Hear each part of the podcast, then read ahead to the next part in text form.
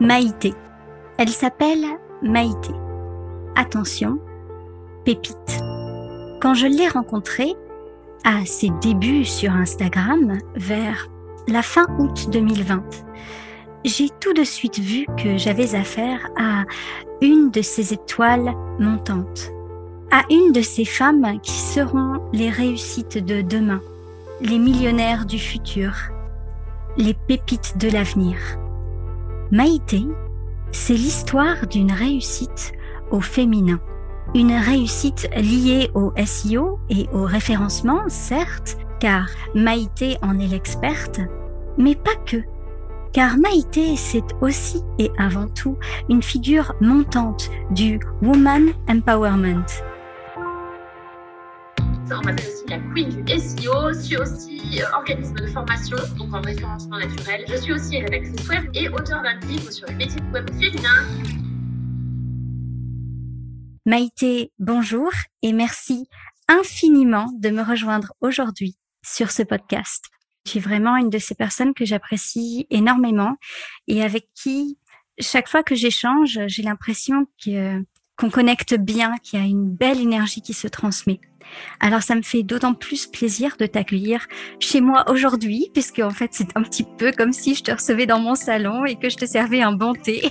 Écoute, ça me fait très très plaisir Marie d'être là aujourd'hui. Et c'est vrai que euh, dans nos échanges et dès le début euh, sur Insta, ça a été euh, fluide et facile. Et comme tu le dis, il y, y, a une énergie. Et donc je suis très contente de prendre le thé avec toi aujourd'hui.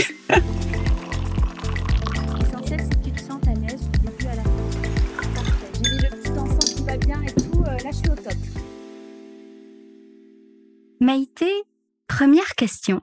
C'est quoi pour toi l'ambition au féminin? Ah, alors l'ambition au féminin, pour moi, elle n'est pas forcément différente de l'ambition masculine. Par contre, c'est dans, euh, dans son expression qu'on peut avoir, euh, à mon sens en tout cas, hein, des visions un peu différentes ou des manières différentes de l'exprimer.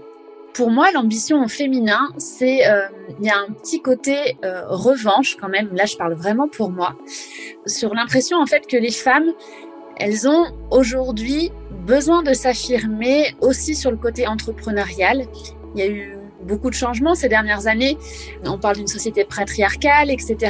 Et je trouve que euh, voilà, l'entrepreneuriat au féminin, c'est le courage et l'audace de certaines femmes de prendre leur place et de s'exprimer, de vivre, de ressentir, de s'autoriser à travers l'entrepreneuriat. Tu parles de revanche et on sent que ça vient du cœur.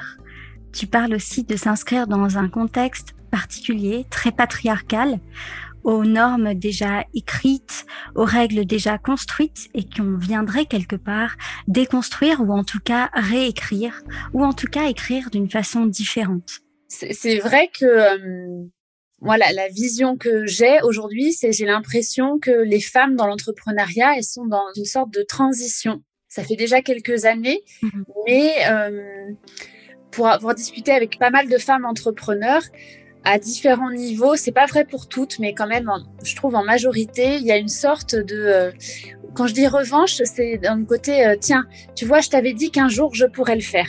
Et c'est à la fois comme si on devait parfois se prouver des choses et prouver euh, à d'autres nos capacités, mais c'est aussi, je trouve, un joli moteur. C'est pas du tout un, mmh. une opposition homme-femme. C'est important pour moi de le préciser. Mmh mais ça peut vraiment être un très très joli moteur pour les femmes entrepreneurs de se dire bah oui mince moi aussi j'ai envie de prendre ma place. Moi ce qui m'a marqué tu vois Marie euh, au fil des années c'est j'ai l'impression que à la télé par exemple on voit souvent des hommes chefs d'entreprise qui montrent leur réussite les reportages etc c'est souvent autour de ça. Et beaucoup moins les femmes. Ou alors les femmes on va les présenter comme les directrices générales ou comme oui les, les responsables mais pas les chefs d'entreprise. Et mmh. je trouve que ça, ça change et c'est bien. Et il y a un mouvement auquel moi j'ai envie de contribuer, participer vers l'essor de l'entrepreneuriat féminin.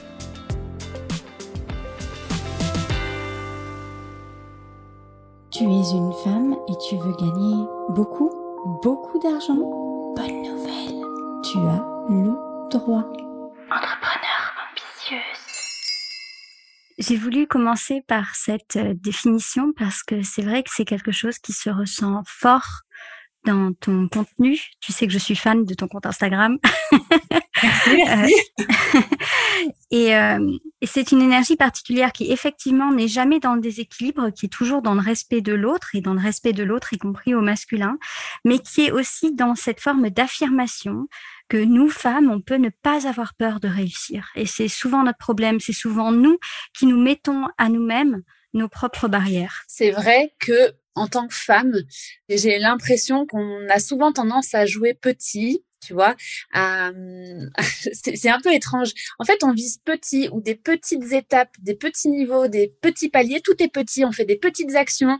On parle un petit peu. On ose un petit peu, mais on n'est pas forcément dans, dans quelque chose de massif entre guillemets. Je sais pas si c'est lié à l'habitude en fait ou à, la manière dont, dont, se comportent les femmes de manière générale ou si c'est lié à, à, autre chose mais j'ai vraiment constaté ça que en fait les hommes souvent alors là c'est peut-être une généralité hein, et c'est pas forcément la vérité absolue mais j'ai l'impression que les hommes se posent moins la question en fait de, mmh. quand ils font quelque chose bah ils y vont et ils se disent moins je le fais euh, un peu en douceur, un peu euh, comme ça en plus, en mmh. parallèle. Non, c'est plus affirmé.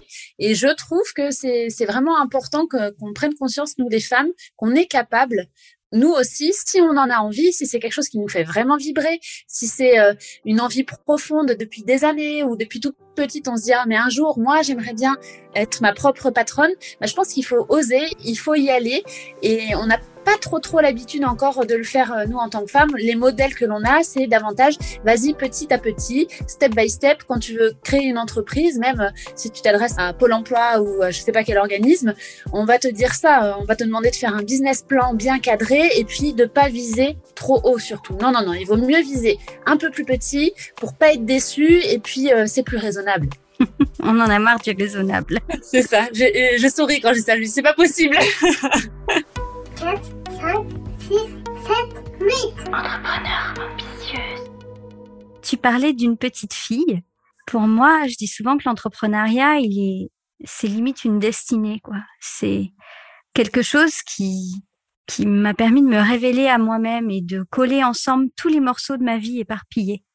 Et j'aimerais en savoir plus sur cette petite fille Maïté tu voulais être quoi quand tu étais petite? D'où ça te vient le SEO D'où ça te vient le référencement? D'où ça te vient cette cette ambition d'avoir une entreprise super grande, super forte et et d'être bah, d'être numéro un et de briller et de rayonner? Ça vient d'où tout ça?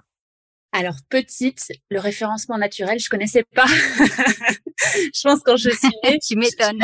En, 1986, il n'y avait pas de référencement naturel, donc euh, ça me vient pas de là. Par contre, la méité euh, petite fille, moi, de ce que je me souviens, c'est vrai que je me suis toujours dit que je voudrais être ma propre patronne. Pourtant, je suis pas issue d'une famille euh, d'entrepreneurs. Euh, mon papa est fonctionnaire. Il y a beaucoup de fonctionnaires dans ma famille et ma maman euh, était assistante maternelle. Donc bon, il n'y a pas de rapport, quoi. Mais je sais pas. Moi, j'ai toujours aimé, par contre, le côté commercial, le contact, les, les relations.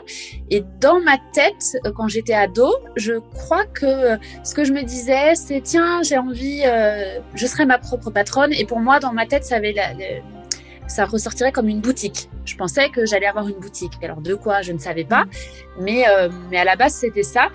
Et euh, j'ai perdu ça de vue au fil des années. Avec, euh, moi, j'ai été salariée, j'ai travaillé dans le commercial en effet. Et puis un jour, boum, le blogging est apparu à moi. J'ai vu que le, web, il y avait quelque chose vraiment de très intéressant à faire dessus, que c'était un univers, euh, je trouve passionnant. Je suis quelqu'un de très curieuse et très joueuse. Et tout de suite, j'ai trouvé ça sur le web. Je me suis dit, il y a quelque chose à faire, il y a du challenge. C'est quand même le, le, le support, le, la communication de demain.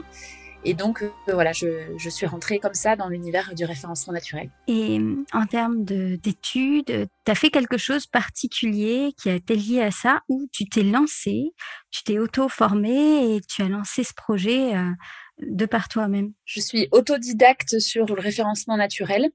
Moi, dans mes études de base, j'ai fait un DUT technique de commercialisation, donc tout ce qui est bah, commerce en fait. Hein. C'est vrai que je me sens à l'aise dans la communication, dans l'échange, dans la vente. Pour moi, c'est un jeu donc c'est évident. En revanche, après, tout ce qui est sur le web, alors soit c'était en autodidacte, soit je me suis formée, donc j'ai acheté des formations, beaucoup de formations sur à la base le blogging et puis après j'ai vraiment testé par moi-même parce que je suis touche à tout, curieuse et mmh, quand je commence quelque chose si ça me plaît, il faut que j'aille au bout. Je peux pas commencer quelque chose et ne pas aller au bout si je sens qu'il y a un intérêt, si je sais pas s'il y a quelque chose qui, qui me plaît. Donc, euh, je fonctionne beaucoup comme ça. Par contre, pour tout ce qui est référencement naturel, rédaction web, univers euh, web marketing, je me suis formée, mais par moi-même, soit en autodidacte, soit à travers euh, des formations. Mais je n'ai pas fait quelque chose sur les bancs de la fac de manière classique, on va dire. Entrepreneur et puis la Search Console qui est hyper pratique parce que tu peux découvrir quels sont les mots-clés que tapent les gens pour arriver sur ton site. Ah, j'adore. Et aujourd'hui, c'est quoi ta vision de l'entreprise? C'est quoi ta vision de la réussite dans l'entrepreneuriat? Quelle dimension tu donnes à tout ça? Parce que depuis que je t'ai rencontré, tu en as fait du chemin. C'est d'ailleurs impressionnant. Et j'aimerais savoir comment ta vision des choses a évolué. Alors, tu le dis bien, Marie, il y a eu une évolution. C'est vrai que mmh. en un an et demi, euh, bon après, moi, il y avait ce qui se passait avant Insta et que l'on voyait pas, hein, mais euh, on va dire en mmh. trois ans, il y a eu une, grosse évolution de ma vision de l'entrepreneuriat. Au début, les actions que je menais, c'était euh, un peu en mode survie. Tu sais, quand tu lances une entreprise, tu veux qu'elle fasse du chiffre mmh. d'affaires, te générer un revenu, et ça, c'est la priorité. En fait, tu es vraiment c'est comme ça, moi, que je l'ai perçu. La priorité, c'était de voir est-ce que je suis capable, est-ce que je vais faire du chiffre d'affaires et est-ce que je vais pouvoir le dupliquer mois après mois. Ça, c'était le début. Et ensuite, quand j'ai vu que oui, bien sûr, j'en étais capable, que oui, ça marchait très fort, alors là, il a fallu raccorder à une vision, à quelque chose qui faisait vraiment sens pour moi parce que je me suis rendu compte que, tu vois, faire de l'argent pour faire de l'argent, Évidemment, c'est agréable. Hein. Euh, je pense que quand, on est ambitieuse, on a envie de ça. On a envie euh, parce que l'argent, c'est aussi une manière de de jauger de ses capacités. C'est du challenge personnel et puis c'est une satisfaction, c'est de la liberté. Hein. Euh, moi, c'est comme ça mmh. en tout cas que je le vois. Bah, au bout d'un moment, quand tu fais un chiffre d'affaires de 10 000 euros par mois, par exemple, bah, qu'est-ce qui se passe après si t'as pas une vision derrière En fait, l'entrepreneuriat c'est à ce moment-là, je trouve que, enfin moi en tout cas, où j'ai eu besoin de raccrocher à quelque chose. C'est bien beau de faire de l'argent, c'est bien beau de rendre des clients satisfaits et contents et qui te recommandent et qui veulent continuer à travailler avec toi. Mais si derrière, je sais pas pourquoi est-ce que je le fais, ça risque de capoter à un moment donné. Donc, il y a un an et demi, personnellement, c'est vrai que j'ai raccroché ça, moi, à qu'est-ce qui faisait sens pour moi. Et il y a eu quelque chose de, de, très fort, en fait, quand je me suis regardée en face et que je me suis dit, mais oui, moi, ce qui me fait plaisir, c'est de contribuer au succès féminin. C'est quelque chose bon, qui prend source euh, euh, certainement depuis longtemps, mais que je voulais pas forcément voir, en fait. Et là, quand j'ai vu ça, je me suis dit, ah bah oui, c'est évident. Et alors là, il y a eu euh, une vision plus grande, des projections, des projets plus forts. Et là, ma vision de l'entrepreneuriat a aussi changé, c'est-à-dire que ça a arrêté d'être dans les actions de survie pour passer dans des actions plus pérennes et qui mettaient plus de sens pour moi, pour mes clientes, mais aussi pour moi. Et donc, je suppose que ce changement de vision, ça a dû changer beaucoup de choses, même dans ta, dans ta façon en tant que dirigeante de prendre des décisions au sein de ton entreprise. Oui, évidemment, ben, sur la première partie, euh, avant d'avoir euh, ce shift-là de, pensée ou cette évidence, en tout cas devant les yeux, euh, j'étais toute seule dans, mon entreprise et donc je faisais tout tout seul. J'avais commencé quand même à déléguer un petit peu de rédactionnel parce que ben, j'avais plus assez de temps devant moi, mais j'étais quand même toute seule dans, ma structure. Et après, après ça, quand il y a une vision différente, plus grande, j'ai commencé à accepter qu'il fallait que je délègue, que je devais structuré, que je devais protéger aussi des process, que je devais euh, voir plus grand en fait. C'est-à-dire que pour voir plus grand en termes de chiffre d'affaires et en termes d'impact auprès des clientes, il fallait que j'accepte moi de me mettre plus grande aussi, donc dans une posture qui est différente et euh, d'intégrer des personnes dans mon équipe.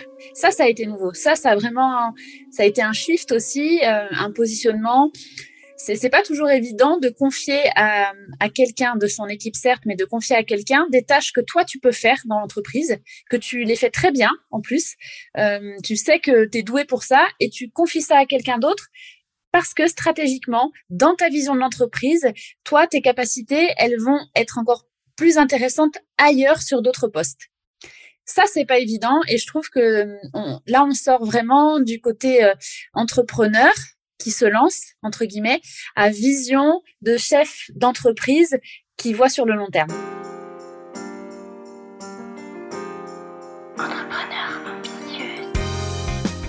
Et tu vois, j'explique souvent qu'une dirigeante, c'est avant tout une décisionnaire. C'est avant tout une personne qui doit être capable de prendre la bonne décision, la bonne décision pour son entreprise. Si tu pouvais nous donner un exemple, quelques exemples des prises de décision qui ont été les plus difficiles pour toi, peut-être pas les plus risquées, mais en tout cas pour toi les plus dures à prendre et qui tu as bien fait de prendre en tout cas, qui ont été par derrière, voilà, par derrière, tu as confirmé que tu avais pris la bonne décision. Oui, au début, c'était euh, au, niveau du, rédactionnel, en fait, puisque je suis consultante en référencement naturel et aussi rédactrice web SEO. Et euh, quand j'ai lancé euh, le service première sur Google, j'avais dans l'idée de rester dans le rédactionnel, moi, parce que j'aime ça, j'aime écrire et parce que c'est facile pour moi de rédiger à la place de quelqu'un, de me mettre dans son univers, etc.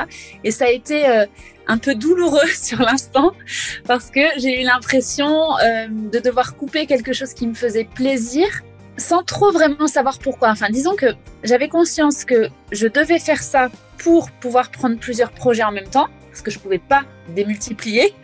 C'est pas possible techniquement. Mais en même temps, je savais pas si ce que j'allais faire à la place, c'est-à-dire davantage euh, d'actions de dirigeante, hein, comme tu le mentionnes, bah, ça allait me plaire autant que euh, rédiger, que créer, etc. Donc ça, ça a été inconfortable, par exemple. Mais euh, je l'ai fait. Je l'ai d'abord fait avec une personne avec qui je déléguais déjà un petit peu, mais là, je l'ai fait beaucoup, beaucoup. Ça a été rassurant pour moi, ça s'est bien passé. Et du coup, j'ai pu continuer à déléguer à une, deux, trois autres rédactrices. Donc ça maintenant, c'est bon, c'est digéré.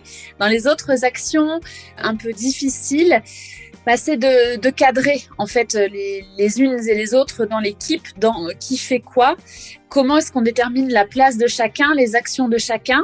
Parfois dans bah, il y a des personnes qui vont avoir envie de proposer euh, leurs services, des idées sur certains euh, sujets. Mais moi, dans le process première sur Google, bah, il a fallu voilà que, je définisse vraiment un process et que on déroge pas au process parce que sinon, bah, sinon ça allait pas rouler aussi bien que je voulais et ça a été inconfortable pour moi de devoir freiner certaines personnes et leur dire non non attends moi ce que j'attends de toi je te remercie pour ta proposition.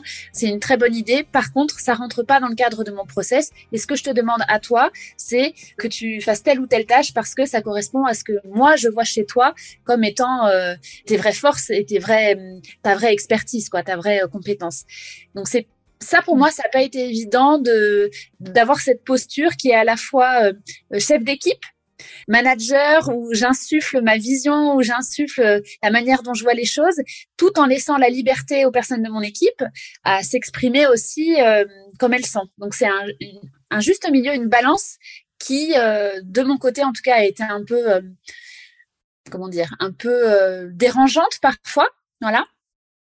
Mmh. Et dernier point qui, ça, mais je pense que c'est pour toutes les entrepreneurs, c'est au niveau des investissements quels investissements je fais, qu'est-ce qui est le plus important pour l'entreprise, qu'est-ce qui est le plus important pour moi, dans quelle mesure est-ce que je suis capable d'investir, quel montant, pourquoi est-ce que je fais ces investissements, qu'est-ce que ça engendre chez moi. Enfin, c'est c'est beaucoup aussi d'émotionnel, je trouve, dans, dans l'entrepreneuriat, c'est savoir s'écouter et se comprendre. Donc, ce qui a été inconfortable, ça a pu être aussi euh, des investissements. Donc, les premiers investissements en freelance où, où bah oui, tu sais pas du tout euh, ce que ça peut te ramener euh, derrière, quoi. Et d'autres investissements après, au fur et à mesure. Moi, c'est vrai que j'ai jamais autant investi. À mesure que, à mesure que mon entreprise grandit, je ne fais mmh. qu'investir. Je continue sans cesse. Il y a tout le temps des investissements nouveaux, soit pour moi en tant que dirigeante du coup d'entreprise, en tant que chef d'entreprise, pour mon développement personnel, mmh. soit pour l'équipe, donc des outils ou, ou autres, ou soit, euh, bah oui, pour, pour le confort de l'entreprise, pour la vision de l'entreprise. Et ça, ça peut être inconfortable mmh. aussi, surtout quand ça va vite, mmh quand tu n'as pas l'habitude de le faire, un investissement à 47 euros euh, au début, quand tu gagnes 500 euros, bah oui, du coup, ça te fait quasiment 10%, c'est beaucoup. Mais après, quand tu es rendu à faire des investissements à 15 000, 20 000, 30 000 euros, c'est pas la même. La THVA, ça n'a rien à voir avec la TVA. La THVA, c'est de la très haute valeur ajoutée. THVA. Et bam. Ouais, c'est pas la même chose, c'est sûr.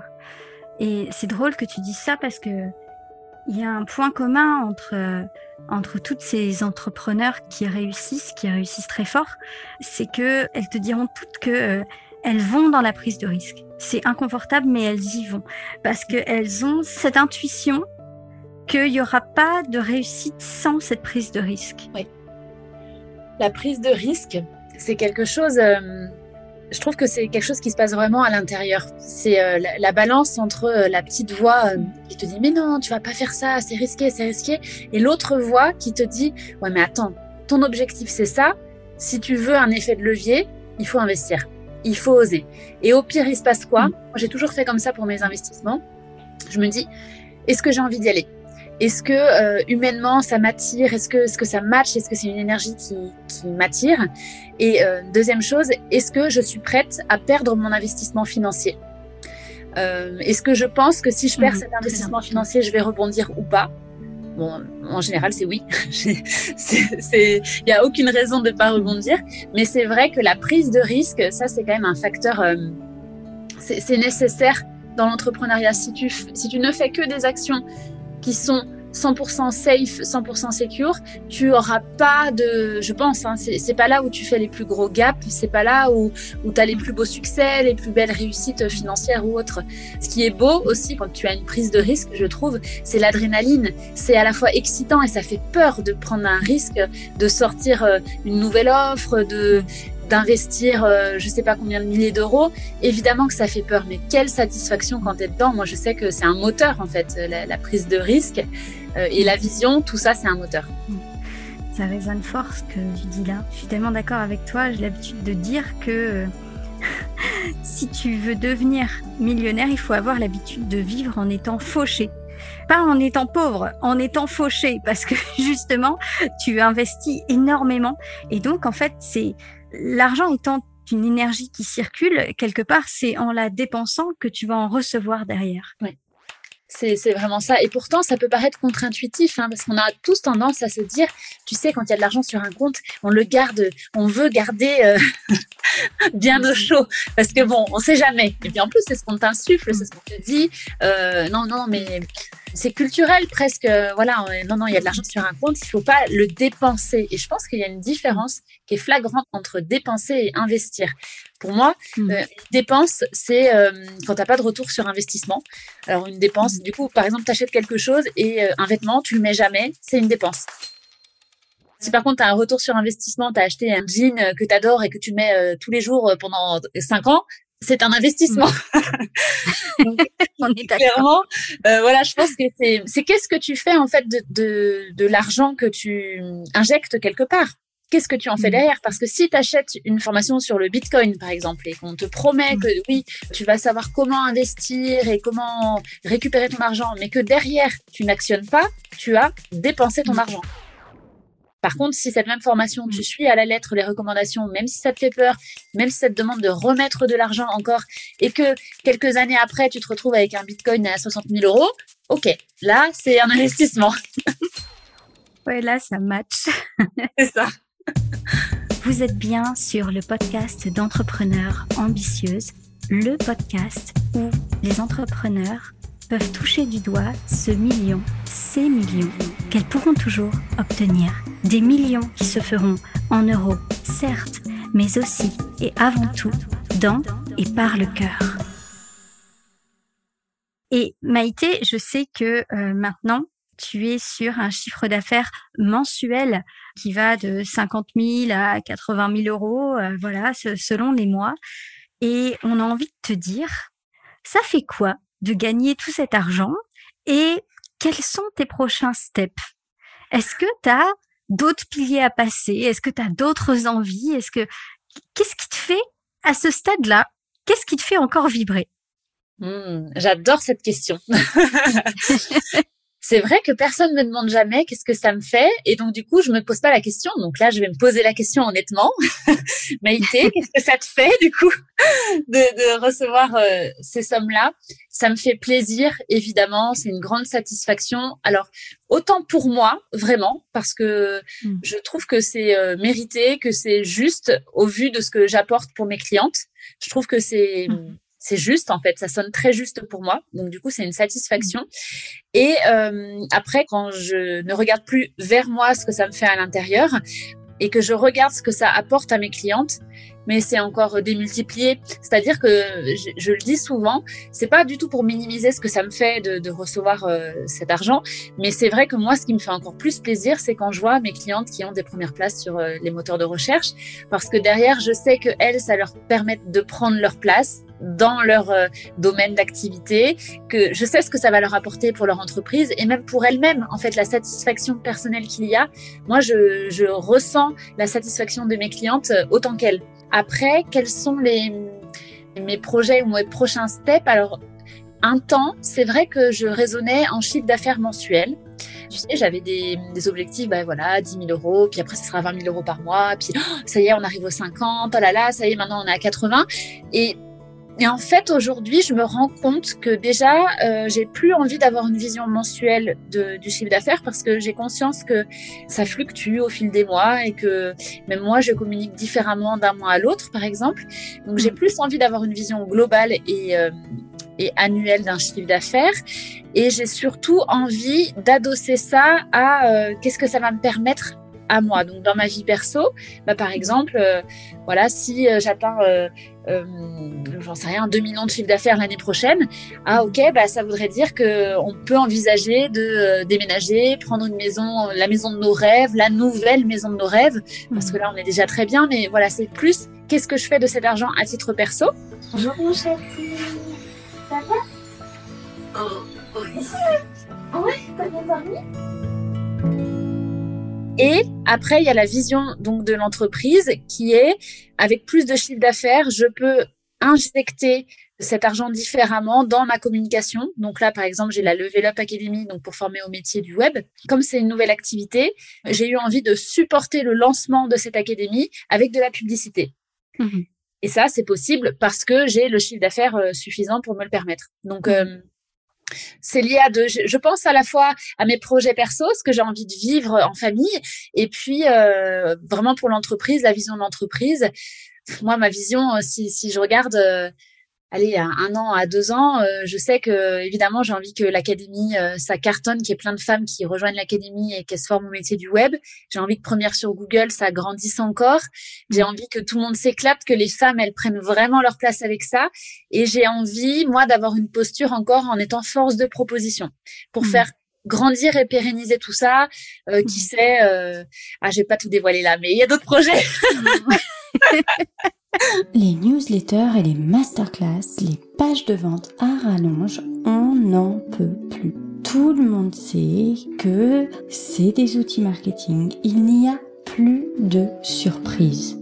Le marketing doit se renouveler. Les petites paroles de Tata Marie c'est drôle que tu aies parlé de ce chiffre d'affaires mensuel à annuel. C'est vraiment une prise de conscience que j'ai fait il y a peu de temps, en fait. Je me suis fait la même réflexion. Je me suis dit, mais en fait, c'est pas la money race. Peu importe ce que tu vas gagner ce mois-ci, puisque ce qui importe, c'est que ce mois-ci, tu étais bien. Tu as communiqué quand on avait envie et de la façon dont tu avais envie. Tu as vu, ce qui fonctionnait, ce qui fonctionnait moins bien, tu t'es ajusté au moment où c'était juste pour toi. Et tout ce que tu as fait, tu l'as choisi. Et finalement, ça, ça comptait plus que ce que je pouvais noter au 31 du mois. Ce que j'aime pas dans le fait d'avoir des objectifs mensuels, c'est que à chaque mois ça recommence et finalement ça peut nous envoyer dans un cycle très délétère d'auto-compétition. Or, quand tu remets le chiffre d'affaires à sa juste dimension, à savoir la dimension annuelle, tu te redonnes le droit de souffler, tu te redonnes le droit d'exister. C'est clair que quand on défend un entrepreneuriat bienveillant, et je sais que c'est ton cas, eh bien, il faut avant tout s'écouter et avant tout être en écologie avec soi-même. En tant que dirigeante, nous sommes le cœur de notre entreprise. Et donc à ce titre-là, nous nous devons de nous chouchouter, de prendre soin de nous et donc avant tout de ce que nous ressentons. je suis d'accord avec toi et en plus, je trouve que quand on quand on prend pas soin de soi suffisamment, euh, l'entreprise, euh, les, actions qu'on va mener pour son entreprise, elles seront peut-être moins faites dans la joie. Et mhm. quoi qu'on en dise, ça se sent. Et, je crois qu'on n'est pas entrepreneur pour, euh, pour souffrir, quoi. On n'est pas là pour, pour vivre, vivre quelque chose de subi. Après, sur la notion de prendre soin de soi, moi, si je suis tout à fait transparente avec toi, je pense que j'ai encore du chemin à faire là-dessus. Mhm. parce que euh, je prends soin de mes collaboratrices, je prends soin de ma famille, de mon chéri, de mon fils, et puis moi, je prends soin de moi, mais par petites touches. Mhm. Donc, je prends un peu de temps pour moi pour lire, un peu de temps pour moi pour euh, voir euh, des amis, etc. Mais c'est vrai que c'est quelque chose que je souhaite remettre davantage au premier plan. Je commence à le faire avec les mercredis qui sont dédiés à moi. Sauf que j'aime tellement ce que je fais dans mon business aussi que j'ai vite tendance à euh, ce que j'aime c'est mon business quoi. Donc euh, voilà, même les jours euh, off, bah, je en fait j'ai les idées qui viennent pour mon entreprise. Ah tiens, je pourrais faire ça, je pourrais faire un sommet en ligne. Ah tiens, j'ai envie d'interviewer telle personne. Mm. Bon voilà, donc c'est pas évident, mais c'est hyper important de ne pas s'oublier et de savoir aussi faire des pauses savoir mm. faire euh, si on n'arrive pas à couper pendant je sais pas pendant 15 jours bah déjà faire des pauses de 3 4 jours vraiment mm. souffler mais pas s'imposer des trucs euh... ouais c'est vraiment je trouve un, un, juste milieu qui est pas évident à trouver et plus on grandit dans son entreprise plus c'est important aussi qu'on ait cette posture là de, de savoir euh, se préserver mm-hmm. et se prioriser aussi ouais. Et euh, j'ai une question à 10 millions d'euros. Waouh Le million, qu'est-ce que ça représente pour toi? C'est quoi l'image qui te vient là, direct en tête quand tu penses au million? Franchement, quand je pense au million, ça fait un peu mégalo, Marie, mais je le dis quand même. Quand je pense au million, je me vois moi. Oui, parce que le million est pour moi.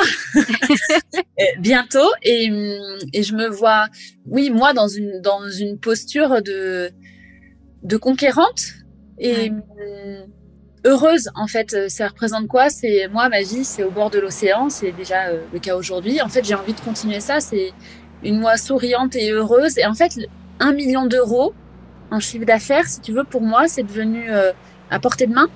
Et du coup je n'y mets plus une image avant j'avais une image tu vois ah, un million d'euros c'est comment dire c'était très loin de ma réalité en hmm. fait. Et donc du coup, euh, ça me semblait, euh, je sais pas, euh, j'avais l'image d'un hélicoptère, tu sais, d'une belle maison. Hmm. je sais pas, j'avais cette vision-là. Et puis en fait, en, m'y rapprochant de plus en plus là, ma vision elle a changé. Je pense que c'est, enfin, le plus important, c'est ce qui se passe à l'intérieur de toi, la manière dont tu vis les choses, la satisfaction que tu as. Et un million d'euros, bah, c'est devenu un chiffre, un objectif que je serais contente d'atteindre sous peu mais euh, mais qui ne représente plus en tout cas euh, tu vois le grand palais euh, je mhm. sais pas cette image là quoi ouais finalement quelque part tu as changé de référentiel tout à fait ça c'est ça c'est évident et même tu vois au niveau de de mes sources d'inspiration entre guillemets moi, ce que j'aime bien, c'est pouvoir. Euh, j'adore les podcasts, tu vois, parce que je trouve que tu apprends toujours du parcours euh, des unes et des autres. Il y a quelque chose que tu vas retenir, qui va faire écho en toi, qui va te servir à un moment donné, et ça te permet de découvrir des personnalités. Donc, j'adore pour ça. Et ce que je remarque euh, au fil des ans là, c'est que le référentiel aussi au niveau des inspirations, il change aussi quoi. C'est tu te rends compte en, avançant sur le chemin que bah oui, toi aussi tu es capable de, bah oui, toi aussi tu es toi aussi tu as ça en toi, toi aussi tu as l'audace, toi aussi tu as l'ambition, toi aussi tu as l'envie, toi aussi tu actionnes, alors tu n'as rien de moins que une personne que tu as pu écouter des mois auparavant. Je trouve que hum, le référentiel aussi, quand tu grandis dans ton entreprise et que tu travailles sur toi, parce que le travail sur soi, pour moi, c'est un des piliers le plus important dans ton entreprise, bah ça aussi, ça mm. évolue. Donc, c'est vrai que le référentiel après euh, financier ou les images que tu te fais de, de la vie d'une millionnaire, bah, ça évolue. Parce que moi, je me rends compte que tu peux avoir 500 euh, 000 euros sur ton compte bancaire et que tu peux, si tu le souhaites, mener la même vie que quand tu avais 10 000 euros sur ton compte bancaire. Oui. T'es pas obligé de tout changer. Tu peux le faire si ça te fait plaisir, si ça te met en joie. Mais finalement, c'est vrai que ça reste des chiffres. Alors évidemment, c'est quand même beaucoup plus confortable d'avoir ces chiffres sur le compte bancaire que d'être en galère et d'être à moins 10 000 euros tous les mois. Ça, on va pas se mentir. Mais pour moi, voilà, il y a des référentiels qui changent et euh, ça permet aussi de gagner confiance en soi. Je crois que quand ton entreprise est prospère, ça te permet aussi individuellement en tant que femme de continuer à prendre confiance en toi et à t'affirmer. Ouais, ça c'est tellement vrai. Euh, j'ai une de mes clientes en masterclass il y a deux semaines qui m'a dit euh, Mais Marie, tu fais quoi de tout cet argent? Et j'étais très transparente avec elle. Je lui ai dit Mais tu sais, euh, je pense que je vis actuellement comme quelqu'un allez, qui gagnerait un 4 000, 5 000 euros de salaire. quoi. Parce qu'en fait, j'ai pas besoin de plus. Parce que je lui disais Ce que m'a apporté cet argent, c'est que plus j'en gagne, et plus je gagne en assurance. Mais c'est pas ce que je vais faire de cet argent qui me donne cette assurance. C'est la confiance que j'ai que je peux puiser en moi pour trouver ces ressources. Et ça, ça n'a pas de prix. Pas de prix, pas de prix. L'autre jour, on m'a demandé, mais Maïté, euh, qu'est-ce que tu ferais si euh, tout se cassait la gueule sur ton entreprise? Et en fait, vraiment, j'ai aucun doute, c'est-à-dire que si du jour au lendemain, il n'y a plus rien qui fonctionne, je sais que je ferai autre chose et que ça fonctionnera et que, et que je reviendrai là où je suis aujourd'hui. C'est-à-dire que si j'ai envie d'être euh, vendeuse de poterie, si, j'ai envie de faire ça, j'ai jamais fait de la poterie de ma vie, mais si j'ai envie de faire ça, euh, je me dis, mais il n'y a aucune raison que je n'y arrive pas. Je sais le chemin, en fait, c'est un cheminement intérieur. C'est vraiment ça, c'est une vision, un cheminement intérieur et, être suffisamment... Euh, euh, dynamisé par un moteur, par une vision pour que ça fonctionne. Donc après, l'argent, pour moi, reste une conséquence, une conséquence très agréable et que l'on recherche toutes en entrepreneuriat. On va pas se mentir. Moi, je connais pas une entrepreneur qui travaille euh, que pour la gloire. C'est pas vrai, quoi. C'est pas vrai. C'est sinon t'es, enfin, non, ça marche pas, quoi. Donc, euh, tu peux très bien être entrepreneur et philanthrope et, et très généreuse et donner à droite à gauche, oui.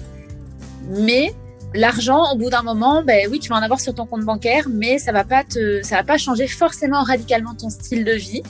Tu vas, je pense, pouvoir te permettre, euh, en fait, d'avoir de l'insouciance davantage au moment de payer des restaurants, au moment de payer des cadeaux, au moment de partir en voyage. Oui, tu gagnes en légèreté là-dessus, mais après, c'est, c'est pas en changeant de maison, en, alors sauf peut-être si tu passes euh, d'une chambre de bonne de 8 euh, mètres carrés à une maison de 200 mètres carrés, oui, ça va changer ton confort de vie, évidemment, mais au fond, ce qui se passe, c'est à l'intérieur, quoi. C'est vraiment euh, ce que tu disais, c'est l'assurance que tu as en toi.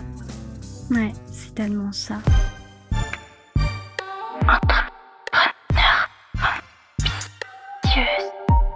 Et si aujourd'hui tu pouvais t'adresser à la Maïté d'il y a un an, d'il y a deux ans, d'il y a trois ans, quel conseil tu pourrais lui donner?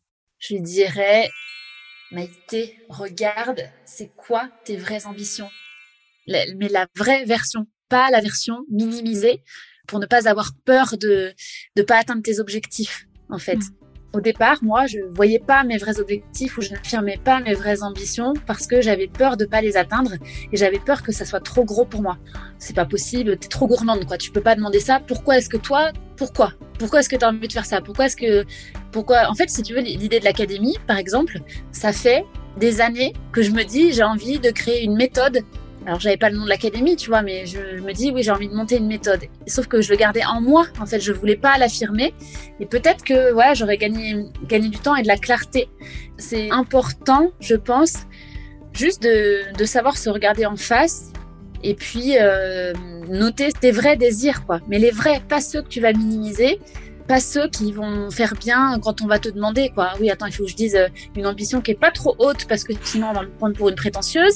Ah oui, mais attends, faut pas que je dise une ambition trop basse parce qu'on va dire que je suis pas ambitieuse et puis j'ai pas envie qu'on me voit comme une nulle, tu vois. Mm. Je pense que voilà, moi ce que je me dirais, c'est ça, c'est Maïté. ose regarder en face qui tu es, dans tous les recoins, toutes les facettes, et, euh, et vas-y, n'aie pas peur, fonce, ça va aller quoi. Hmm. On a un vrai problème en France euh, de rapport à l'argent, mais aussi de, on a toujours cette tendance à associer l'argent ou le fait de montrer qu'on gagne de l'argent à de l'arrogance ou de l'ostentation. On n'a pas ce côté très anglo-saxon de dire waouh, quelle émulation, waouh, uh, how excited, waouh, elle peut le faire moi aussi. Et c'est vraiment quelque chose à changer, quoi. C'est vraiment un, point de mindset que si on pouvait le changer pour tout le monde d'un coup, qu'est-ce qu'on gagnerait, quoi? On, on irait plus vite et plus loin et plus fort.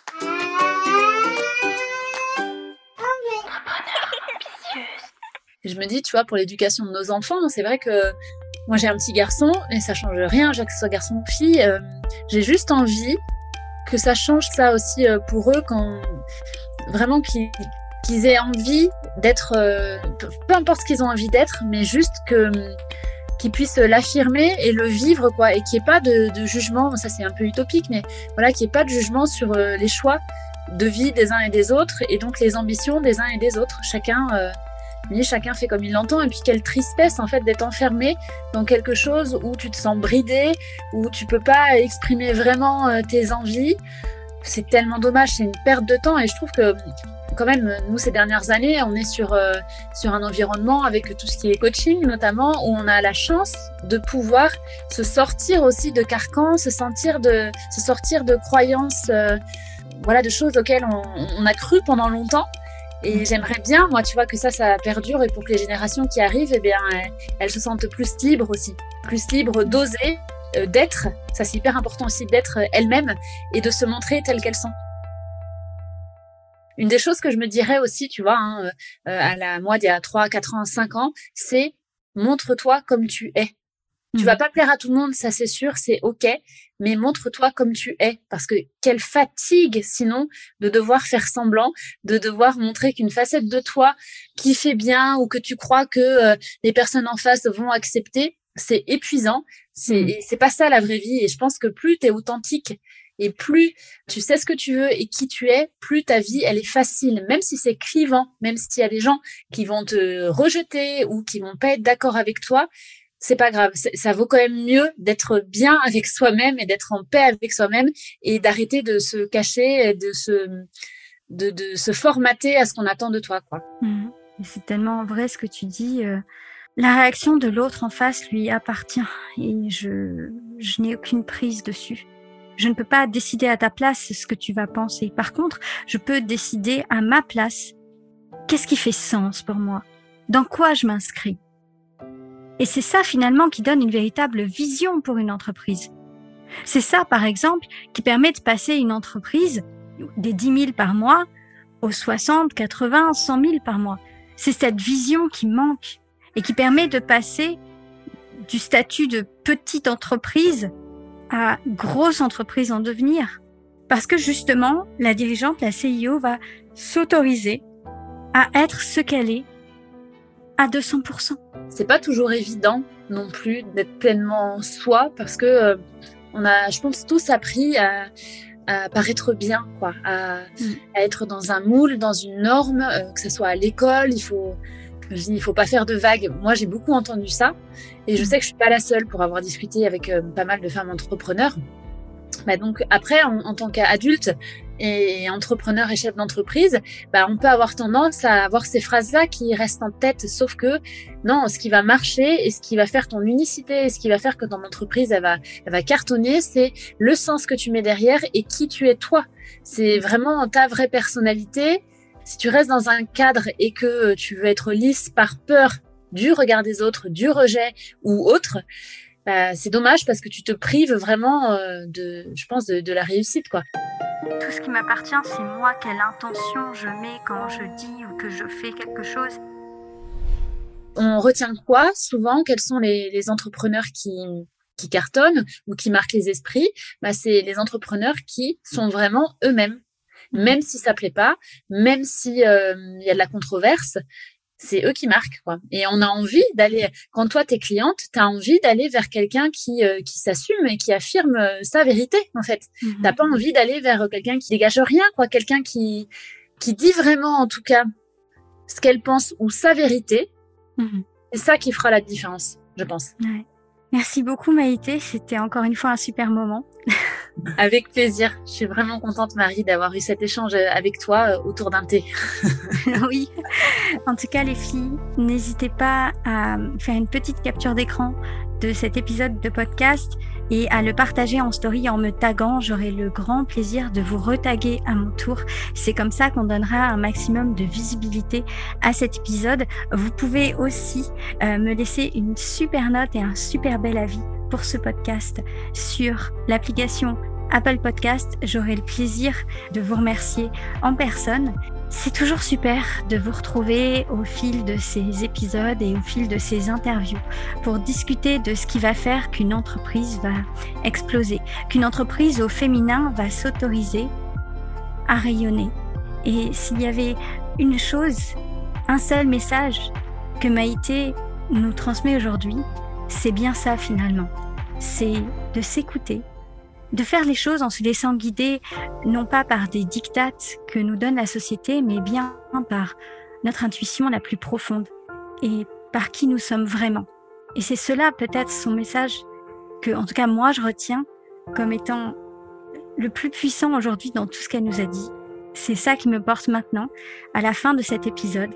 Et c'est sur cette euh, belle énergie que je vais vous laisser les filles et que je vous dis à la prochaine.